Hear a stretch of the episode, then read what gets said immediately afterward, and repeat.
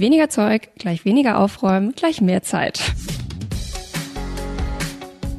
Ideen für ein besseres Leben haben wir alle. Aber wie setzen wir sie im Alltag um? In diesem Podcast treffen wir jede Woche Menschen, die uns verraten, wie es klappen kann. Willkommen zu Smarter Leben. Ich bin Lenne Kafka und heute besuche ich Nina. Ich bin Nina Brach und ich bin Ordnungscoach. Ich helfe Menschen mit viel Zeug und wenig Zeit, mehr Ordnung in ihr Leben zu bringen. Jedes Jahr dasselbe. Aus dem Urlaub bringen wir Andenken mit, zu Weihnachten kommen neue Bücher dazu und zwischendurch, da gönnen wir uns immer wieder ein paar Kleinigkeiten. So wird die Wohnung in nur einem Jahr immer voller. Und dann heißt es mal wieder ausmisten. Für viele Menschen ist das ein Albtraum, aber für Nina eine Leidenschaft. Und seit zwei Jahren hilft sie auch anderen beim Aufräumen. Ich habe das schon immer gerne gemacht.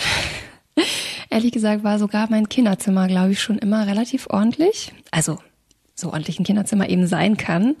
Aber ich hatte irgendwie, glaube ich, nie besonders viel Zeug und habe es irgendwie immer relativ ordentlich gehabt. Vor allen Dingen erinnere ich mich immer, wenn ich Hausaufgaben machen musste, dann habe ich erst vorher aufgeräumt. Und du hast ich, auch noch Hausaufgaben gemacht. Ja, Tatsache. ja, einfach weil ich mich dann besser konzentrieren konnte. Das war irgendwie schon immer so. Und das ist auch geblieben, dass ich von zu viel Zeug um mich herum abgelenkt bin und es stresst mich einfach. War das dann auch schon immer dein Berufswunsch? Tatsächlich schon ziemlich lange. Also ich habe das schon im Studium immer so scherzhaft gesagt, ach, irgendwann mache ich mal so einen Aufräumservice und alle meine Freunde mich, yes, auf jeden Fall. Und den habe ich dann immer beim Umzug geholfen und so. Das hat mir einfach immer schon Spaß gemacht, so ein bisschen Puzzle zu spielen und zu gucken, wo passt was besser hin. Aber natürlich irgendwie nie ernsthaft. Ich habe schon gesagt, Aufräumen ist nicht so mein Ding. Ähm, vielleicht kannst du mir ja begründen, warum es wichtig ist aufzuräumen. Gibt es da irgendwelche psychologischen Begründungen, mit denen du mich jetzt kriegen kannst und sagst so, hey, diesen Effekt hat Aufräumen auf mich? Also auf mich ganz persönlich hat es einen sehr beruhigenden Effekt. Das ist aber ganz bestimmt nicht für jeden so. Also viele lieben das kreative Chaos und das soll natürlich auch so sein und darf so sein. Womit ich dich vielleicht kriegen kann, ist, dass es deinen Alltag absolut vereinfachen wird. Weil Weniger Zeug, gleich weniger aufräumen, gleich mehr Zeit. Okay, was für Leute kommen denn eigentlich zu dir? Das ist auch total unterschiedlich. Meine Kunden sind eigentlich sehr divers, wobei zu 95 Prozent sind es Frauen. Tatsache. Zu 95 Prozent? Ja, unglaublich. Gestern hatte ich eine Anfrage von einem Mann. Aber es ist wirklich sehr, sehr selten. Hast du eine Erklärung dafür?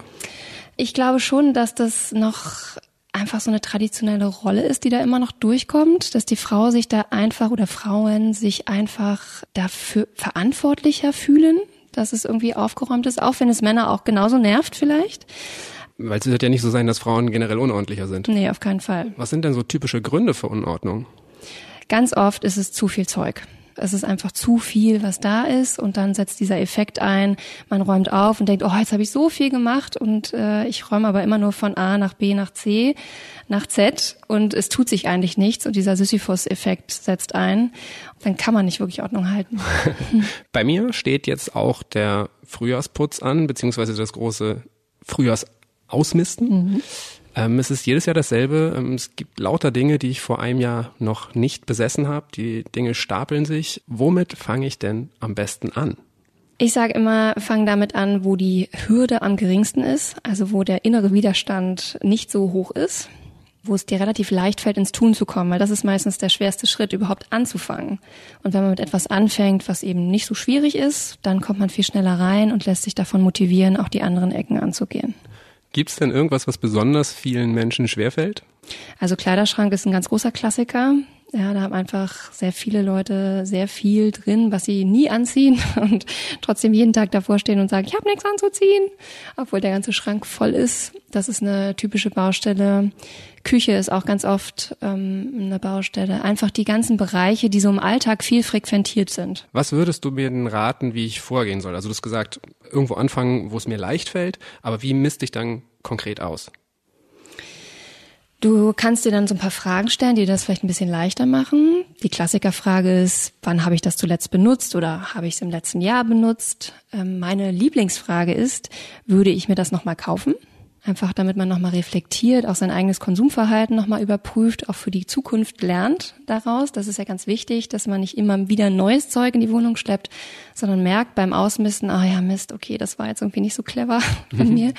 Und daraus eben lernt und seine Schlüsse zieht, damit sich das nicht immer wieder füllt. Also machst du dann irgendwie zwei Haufen, wo du dann irgendwie sagst, das bleibt da und der andere Haufen ist der Ich werf's weg Haufen oder wie gehst du dann davor? Ich empfehle immer so drei Tüten oder drei Kisten, je nachdem, worauf man Lust hat. Nämlich einmal äh, wegwerfen, was tatsächlich einfach nicht mehr zu reparieren ist, dann verkaufen, was einen größeren Wert hat vielleicht und dann verschenken oder spenden. Gibt's denn irgendwie typische Fehler beim Ausmisten, die man machen kann? Sich zu lange damit aufhalten. Also sehr gut. ja, das ist wirklich einfach manchmal hängt man sich dann so auf, dann ja hängt sich im wahrsten Sinne des Wortes das Gehirn da auch daran auf, an dieser, diesem einen Gegenstand oder an dieser einen Schublade, weil die eben gerade besonders schwer fällt und dann kommt man überhaupt nicht vorwärts. Und wenn man das merkt, das einfach sein lassen, sich eine andere Schublade vornehmen, die leichter fällt und dann geht's auch viel leichter. Dann bleibe ich ja genau immer an meinen Problemstücken hängen, weil mhm. das kenne ich sehr gut. Ich entdecke irgendwas, wo ich gar nicht mehr weiß, dass ich es besessen habe. Mhm. Und dann gucke ich das ewig an. Ähm, wenn ich jetzt zur nächsten Kiste switche oder zur nächsten Schublade, dann löse ich doch mein Problem nicht, oder? Ja, das stimmt, aber wenn du es in dem Moment nicht lösen kannst, dann kannst du es eben in dem Moment nicht lösen, sondern dann versuchst halt lieber, weiß nicht, eine Woche später nochmal oder einen Monat später nochmal, je nachdem, was es ist.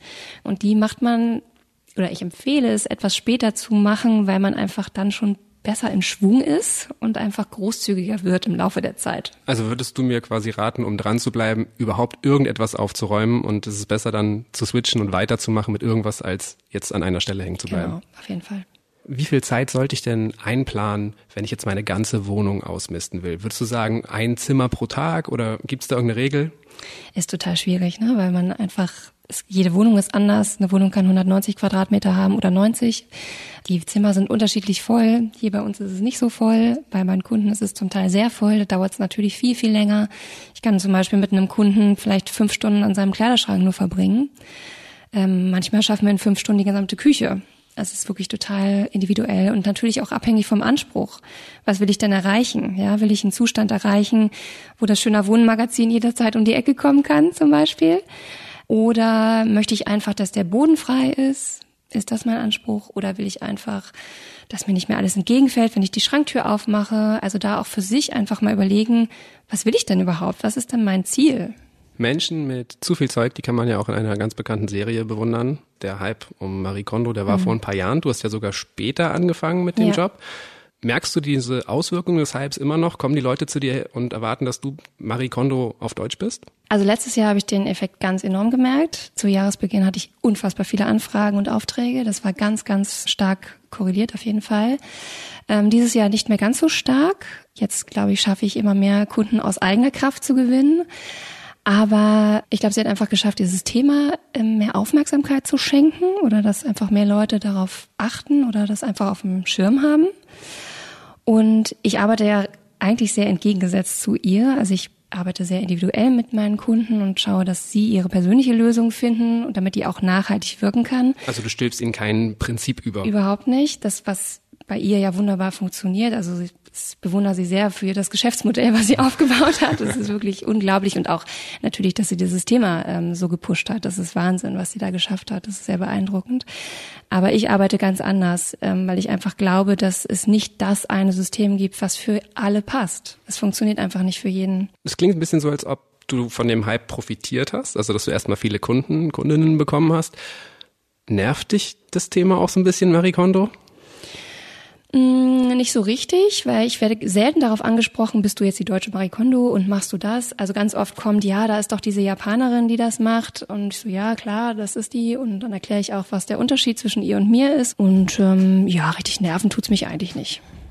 Ausmisten ist natürlich immer der Anfang. Aber dann müssen wir auch Ordnung halten. Wenn ich Dinge entsorge, schaffe ich ja auch immer schön viel Platz für neues Chaos. Was hilft also Nina dabei, Unordnung in ihren Schränken zu verhindern?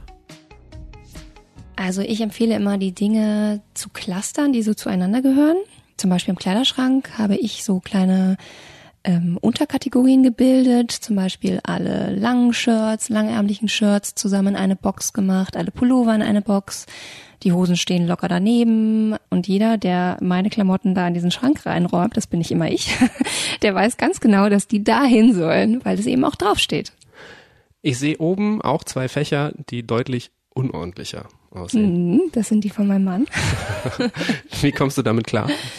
Ja, den lasse ich einfach machen. Der ist halt deutlich größer als ich, deswegen sehe ich das auch gar nicht so genau, was da oben ist. Und er kommt so viel besser klar. Er sagt, ihm ist das zu tüdelig mit diesen Boxen nochmal in den ähm, Schränken drin. Und er hat noch weniger Anziehsachen als ich zum Beispiel. Deswegen stört ihn das gar nicht so sehr entdecke ich gerade, dass ihr da auch ein System entwickelt habt, um Streit zu vermeiden. Unbedingt. Die Unordnung ist so weit oben, dass du sie nicht sehen kannst. Ja, ich meine, so unordentlich ist es nicht, aber er hat auch die oberen Fächer, weil er besser rankommt als ich.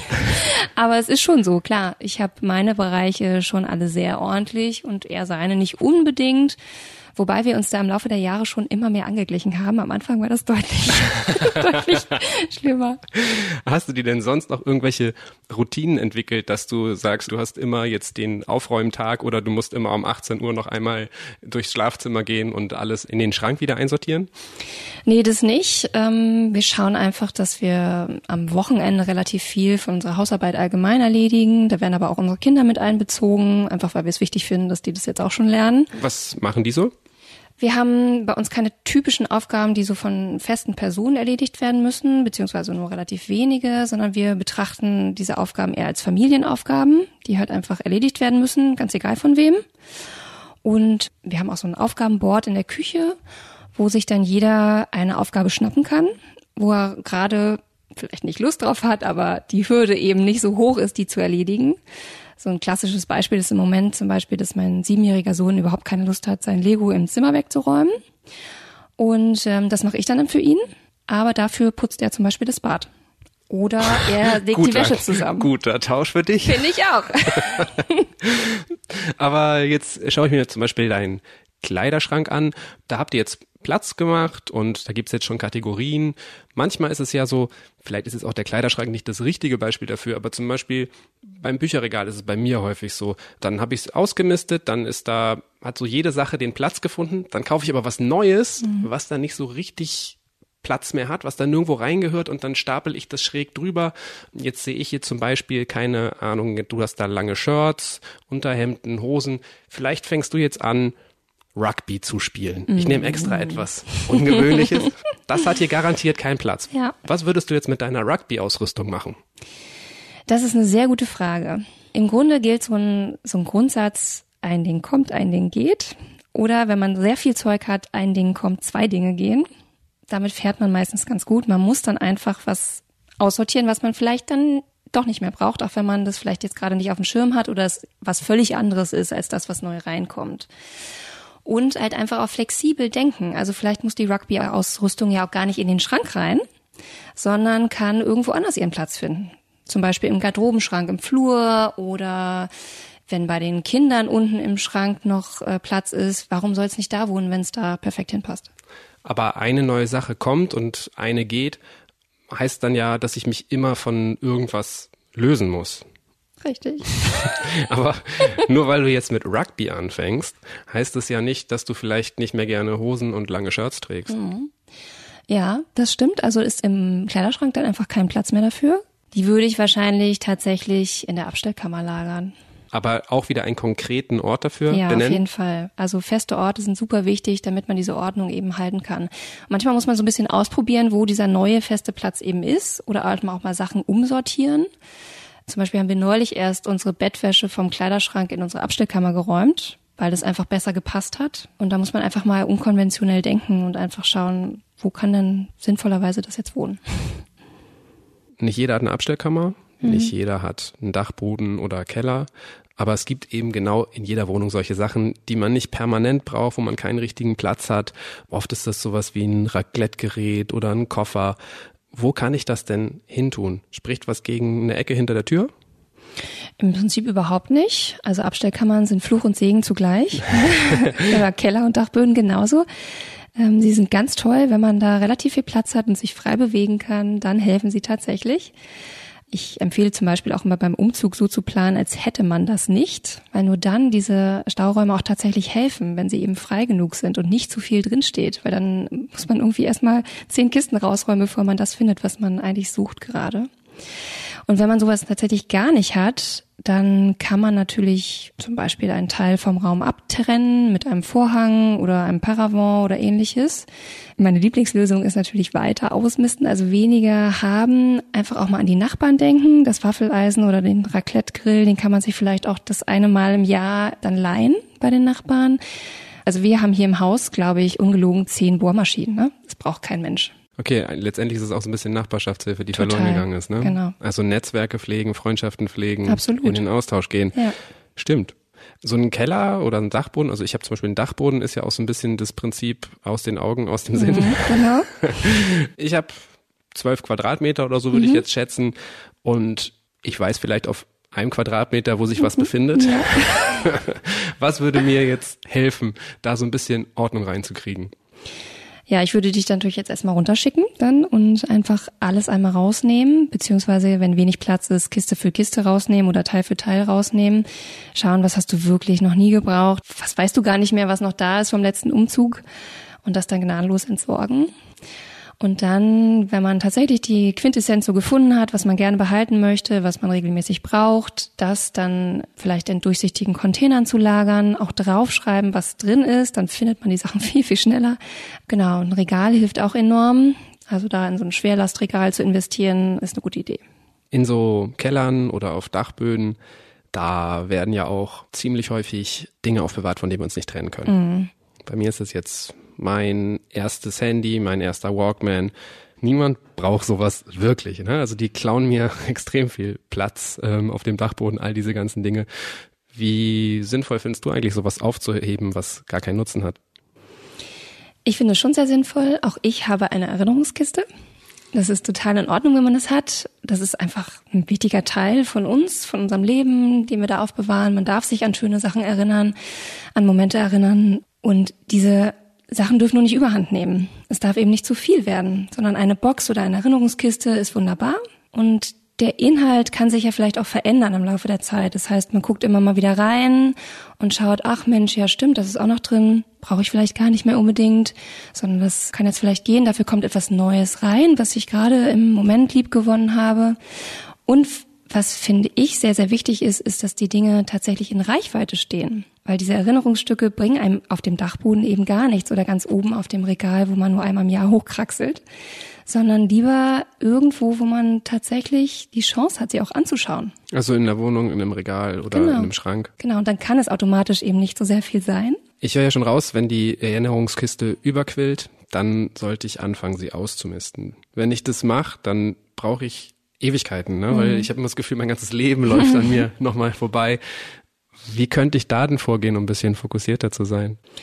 Ja, ich glaube, oft braucht man auch einfach die Zeit dafür. Das ist auch in Ordnung. Also dann ist es vielleicht auch eine Planungssache. Nicht einfach denken, ja, jetzt mache ich jetzt mal schnell eben und dann dauert es eben doch viel, viel länger, wenn man hängen bleibt, sondern sich dann vielleicht einfach bewusst die Zeit nehmen dafür, da mal durchzuschauen und zu schauen, okay, ich horch mal mich rein, darf das jetzt vielleicht doch mal gehen oder nicht.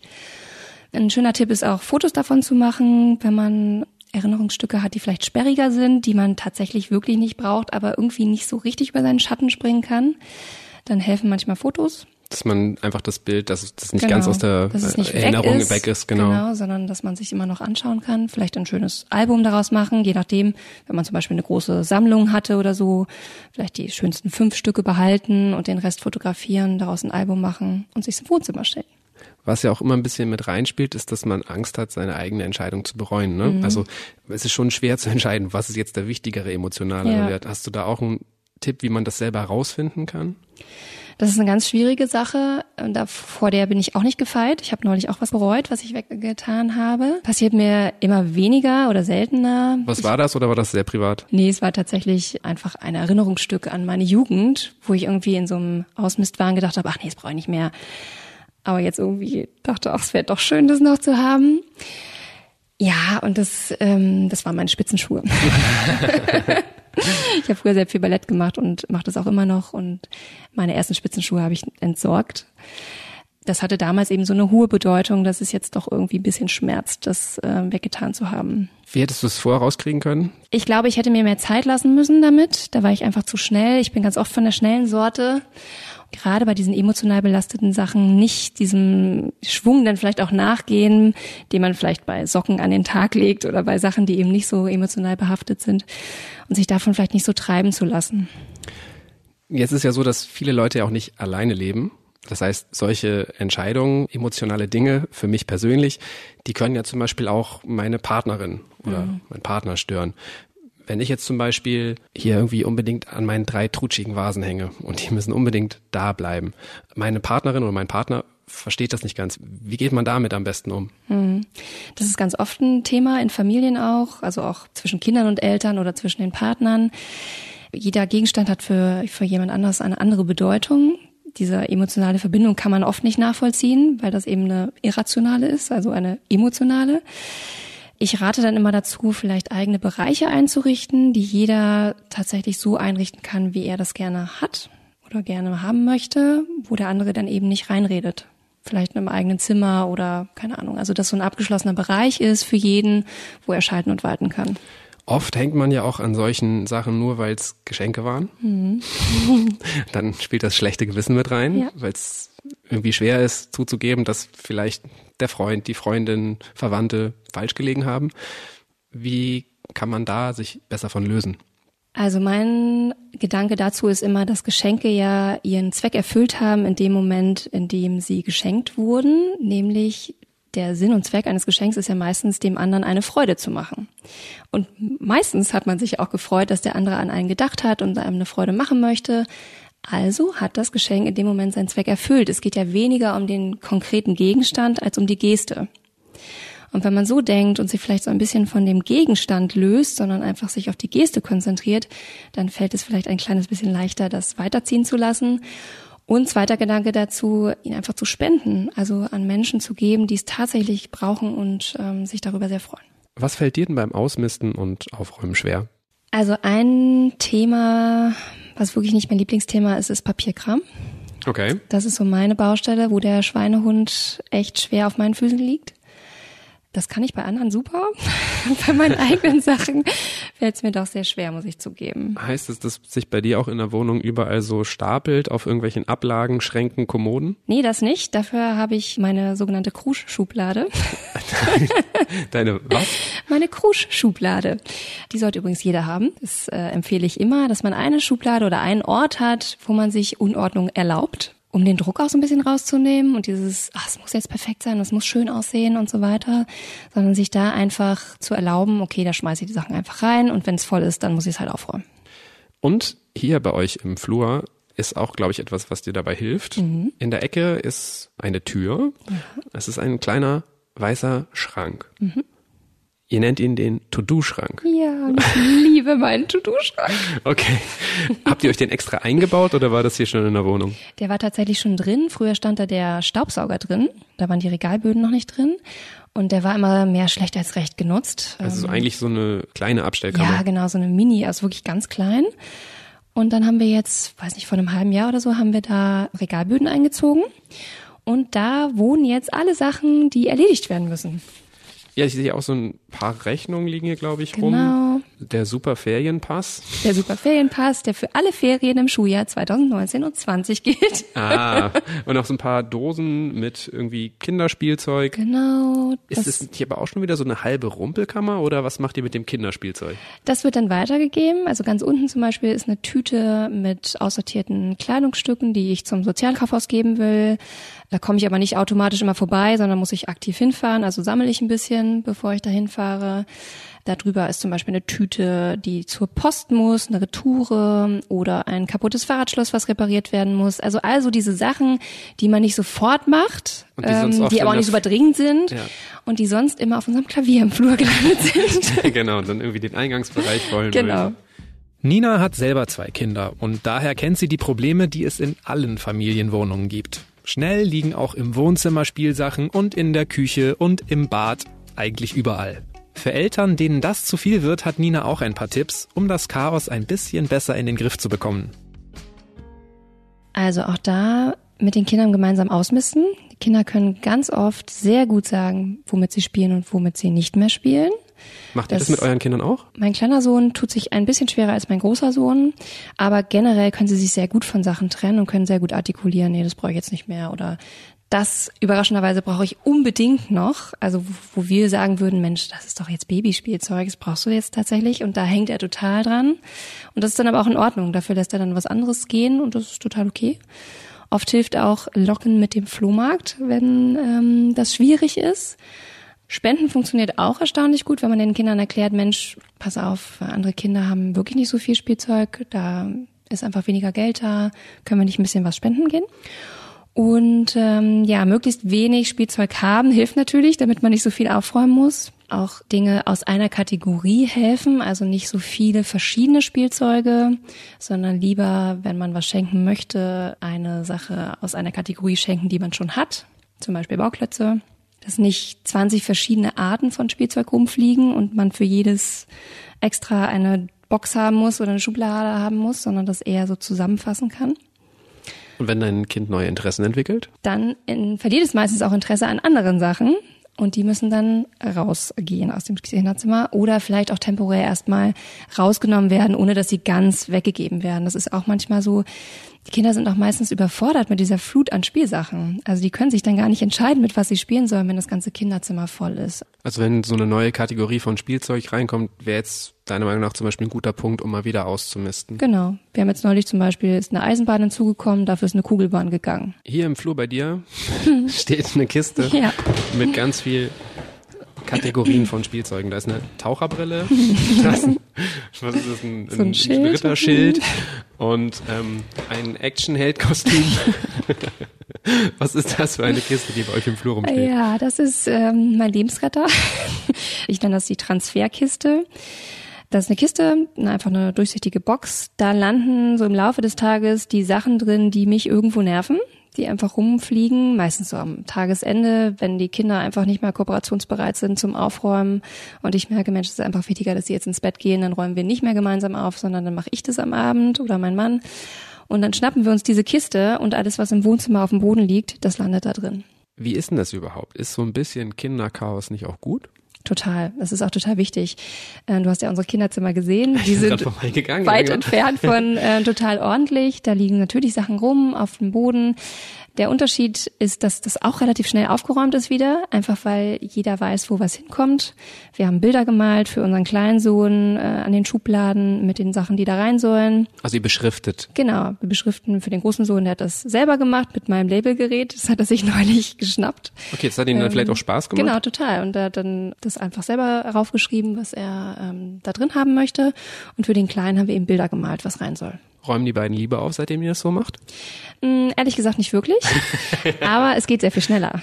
Okay, genau. weil sie dann wissen, wo sie es schnell hintun können. Genau, auch die Aufgaben runterbrechen. Ne? Nicht sagen, jetzt räum mal dein Zimmer auf, das bringt überhaupt nichts, das ist viel zu groß, viel zu unkonkret, sondern sagen, Mensch, komm, jetzt machen wir mal Musik an, wir machen jetzt zwei Lieder und wenn das erste Lied vorbei ist, sind alle Bücher im Regal.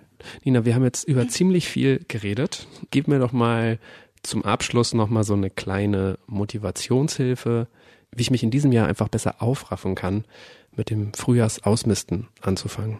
Meine Lieblingsmotivationshilfe ist, dir mal eine kleine Aufgabe zu geben. Und zwar einmal zu reflektieren, wie du es dir gern wünscht, wie es aussehen soll in deiner Wohnung, welches Level an Ordnung du dir wünschst, was für dich gut ist, was passt für dich. Und dann sich einen Zeitpunkt zu suchen, meinetwegen Ostern oder Mai, was nicht ganz so weit weg ist und dann einfach zu schauen, wie soll es dann aussehen bei mir? Also das mal so zu visualisieren, so eine kleine Gedankenreise zu machen. Wie wünsche ich es mir an einem bestimmten Zeitpunkt? Kann man zum Beispiel auch an eine Geburtstagsfeier knüpfen oder keine Ahnung, wenn man das nächste Mal Gäste bekommt, dann einfach zu schauen, wie sieht's denn aus? Was sehe ich? Was höre ich? Was fühle ich? Wie ist es denn bei mir in der Wohnung? Und das sollte dir dann einen enormen Motivationsschub geben. Weitere Infos zu Nina Brach und ihrer Arbeit findet ihr auf bitte-aufräumen.de. Der Link steht auch in den Shownotes zu dieser Folge. Und das war's mal wieder mit Smarter Leben, aber ab kommendem Samstag gibt's schon die nächste Episode. Auf spiegel.de und überall, wo es Podcasts gibt. Zum Beispiel bei Spotify, Castbox oder Deezer. Und wenn euch der Podcast gefällt, könnt ihr uns gern mit fünf Sternen bei Apple Podcasts bewerten. Falls ihr Anregungen oder Themenvorschläge habt, schreibt einfach an smarterleben.spiegel.de.